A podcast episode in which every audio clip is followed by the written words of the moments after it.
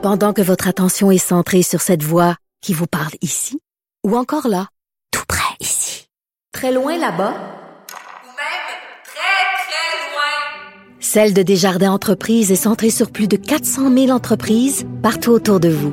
Depuis plus de 120 ans, nos équipes dédiées accompagnent les entrepreneurs d'ici à chaque étape pour qu'ils puissent rester centrés sur ce qui compte, la croissance de leur entreprise.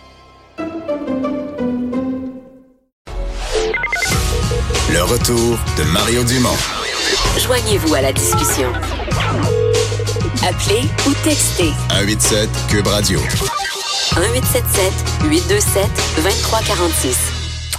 C'est euh, évidemment la, gastronomie au Québec sous toutes ses formes s'est révolutionnée depuis quelques années. Euh, on pourrait parler du fromage où à une époque on faisait du, du blanc, du jaune puis du marbré. C'était ça le fromage au Québec. Euh, maintenant, après toutes les régions ont plusieurs fromageries. On fait des fromages euh, fins qui se comparent avantageusement avec ceux de n'importe quel pays de gastronomie. Il y a eu les microbrasseries. La même chose s'est passée dans la dans la bière. Mais plus récemment, il y a ce qu'on appelle les micro-distilleries. Et il se fait au Québec euh, donc des spiritueux. Euh, entre autres, les gins, c'est un phénomène que moi, je dois vous dire, dans le cas des gins, euh, j'étais pas un buveur de gin.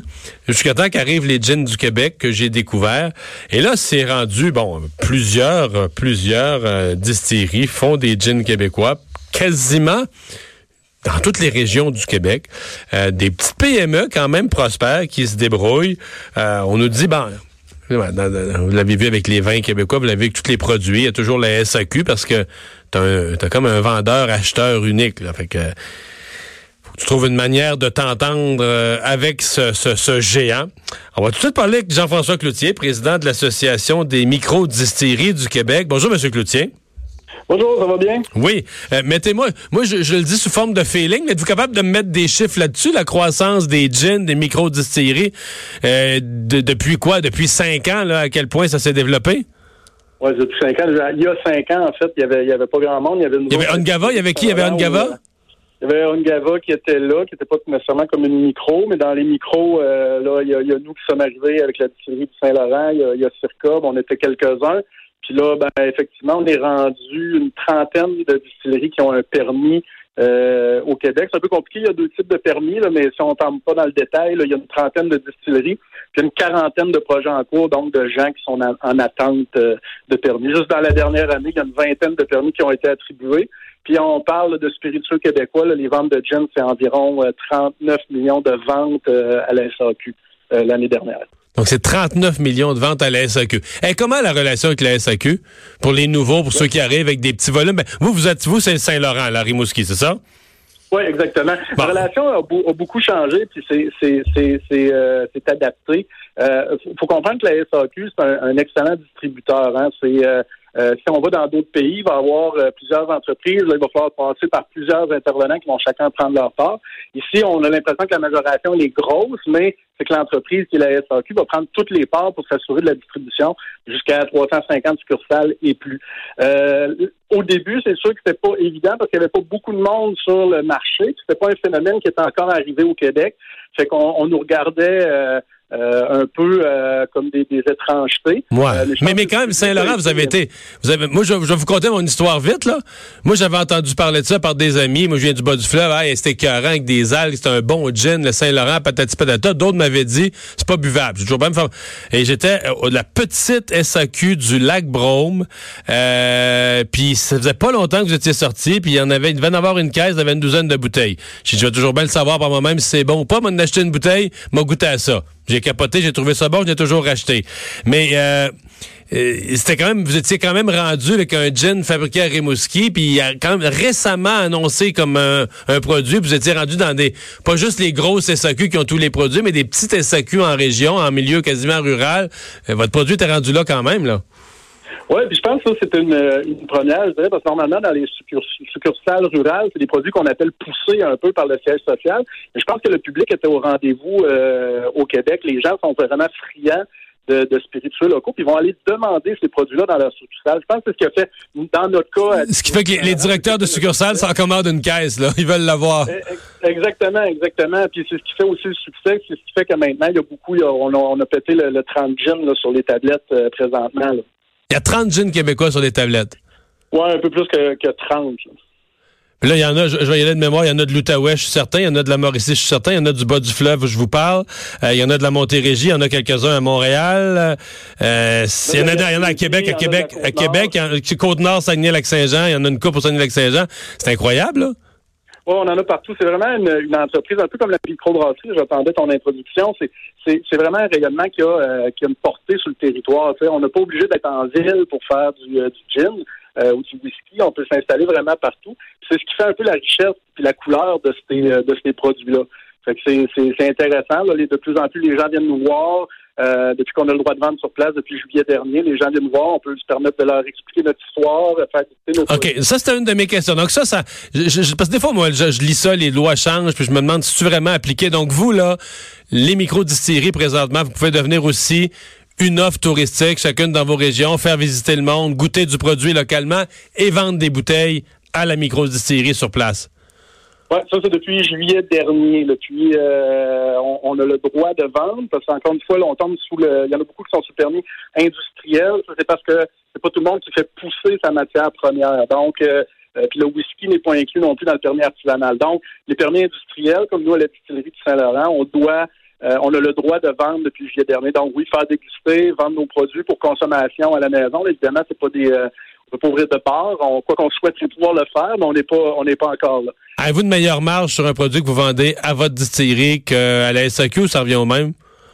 Ben, on a eu une belle nouvelle aujourd'hui, euh, comme quoi la, la SAQ baissait la marge qu'elle prend euh, à, la, à la boutique. Oh! Euh, avant, avant aujourd'hui, c'était pleine majoration euh, de la SAQ qui s'appliquait aussi en boutique. Ce qu'on, ce qu'on critiquait, parce que ça freine vraiment un peu le, le développement, où on se dit, ben, écoutez, la, la SAQ ne touche pas le produit, ben, on, peut- on, devrait techniquement toucher le, le fruit de notre labeur.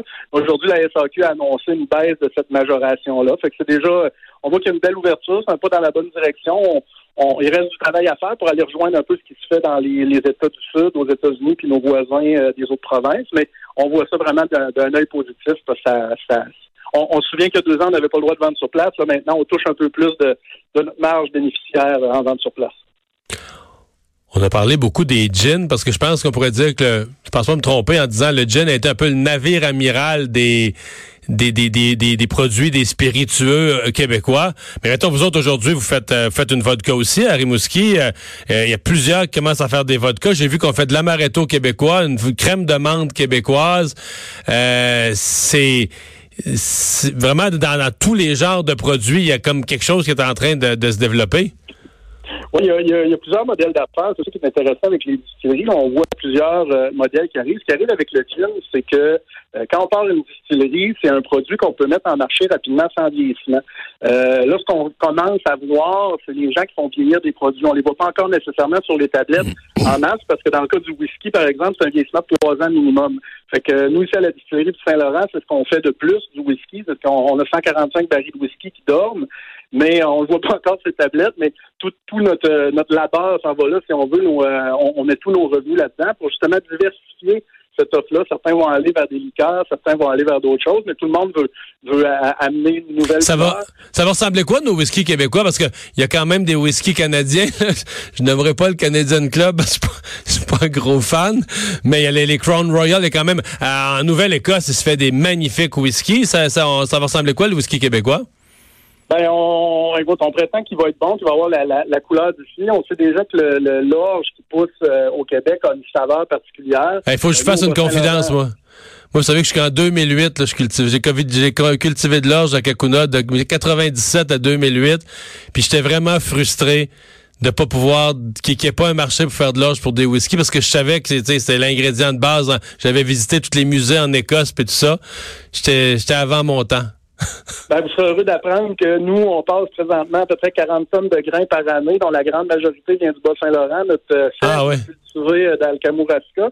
Puis notre malt est malté euh, dans le coin de Cabano, euh, Fait que toute notre euh, notre transformation se fait ici dans le coin. Le Bas-Saint-Laurent, le plus grand producteur d'orge au Québec. Ah oui. Nous, ce qu'on prétend, c'est on est sur euh, on est une, une paire de grains et une paire de whisky. Colin, 40 tonnes d'or, je faisais, je faisais ça tous les ans, j'aurais pu vous fournir. euh, ça, ça, ça, OK, on regarde l'avenir, là. Ça s'en va où, tout ça? Est-ce que, comme on dit, est-ce qu'il y en a trop puis il y en a qui vont péter aux frettes? Est-ce que vraiment on va remplacer, on va arrêter d'acheter des gins étrangers, on va devenir un, un producteur important? C'est tellement rapide, ça se développe tellement, on, on a comme un peu de misère à voir où ça s'en va. Ben, je pense que le, mot rapide est un mot-clé dans, dans cette histoire-là. Ce qui arrive, c'est que euh, quand on prend l'histoire de la microbrasserie, la microbrasserie est arrivée après un changement réglementaire. Euh, ce qui est arrivé dans les États américains où ça fleurit aussi les microdistilleries puis les provinces, c'est que les, les, distilleries sont arrivées après un changement réglementaire. Au Québec, on l'a pris de l'autre côté, c'est-à-dire que l'industrie s'est mise en place avant le changement réglementaire. Ce qui fait que présentement, on a euh, un, un, un, nœud, si on veut, où on dit là, si, pour soutenir ce développement-là, là, il faut qu'on passe par le changement réglementaire. C'est là qu'on est rendu pour l'avenir de l'industrie, pour qu'on on puisse soutenir toute cette diversité-là, qu'elle que, que puisse s'auto-suffire, puis continuer à produire, puis à, à, à, vitaliser un peu toutes les régions du Québec.